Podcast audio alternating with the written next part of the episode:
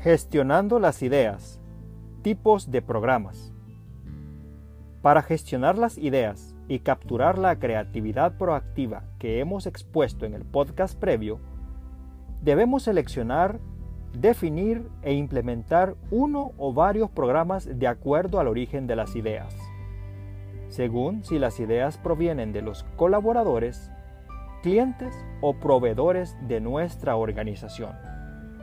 Existen tres tipos de programas de gestión de ideas y estos son Programas de gestión de ideas de recursos humanos.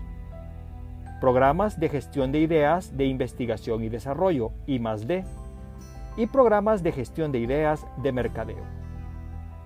Recordemos que los primeros programas de gestión de ideas fueron los buzones de sugerencias, y estos tenían como propósito que los empleados anotaran sugerencias para mejorar los procesos y generar ahorros a las empresas. Ahora bien, ¿Qué diferencias existen entre estos tipos de programas de gestión de ideas? Veamos a continuación. Los programas de gestión de ideas de recursos humanos son manejados tradicionalmente por los departamentos de recursos humanos, talento humano, capital humano o desarrollo organizacional. Y estos se enfocan en capturar la voz de los colaboradores o empleados buscan la promoción del pensamiento emprendedor entre los miembros de una organización y su integración en la búsqueda de soluciones a problemas o desafíos que afronta la misma.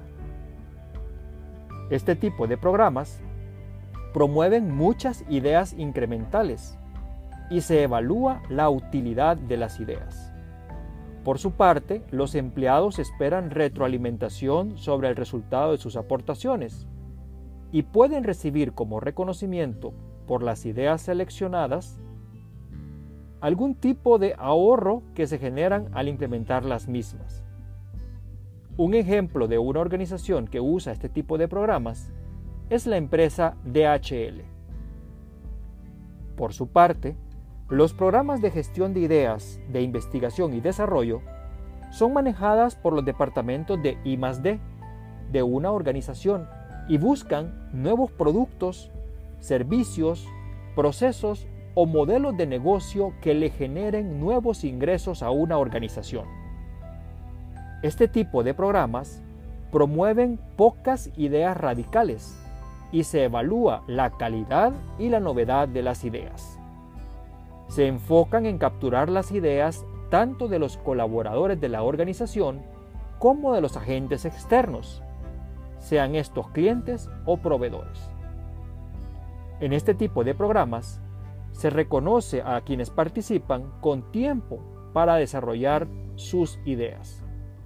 Ejemplo de organizaciones que usan este tipo de programas son las empresas Shell, 3M y Google. Finalmente, los programas de gestión de ideas de mercadeo son manejadas por el Departamento de Mercadeo de las organizaciones y estos buscan generar un diálogo abierto con sus clientes a quienes se les permite opinar sobre cómo pueden mejorarse los productos o servicios de la organización. Este tipo de programas promueven muchas ideas incrementales, la mejora continua y la lealtad de sus clientes. Por su parte, los clientes de las organizaciones reciben reconocimiento por sus buenas ideas a través de bonos o descuentos que pueden canjear en la misma organización a través de los productos o servicios que ésta ofrece. Un ejemplo de una organización que usa este tipo de programas es la empresa Starbucks, a través de su portal My Starbucks. En el siguiente podcast estaremos abordando cuáles son los retos que existen en la gestión de ideas y cómo se pueden superar. Muchas gracias por su atención. Si este contenido le ha sido útil, déjenos sus comentarios y compártalo con sus conocidos.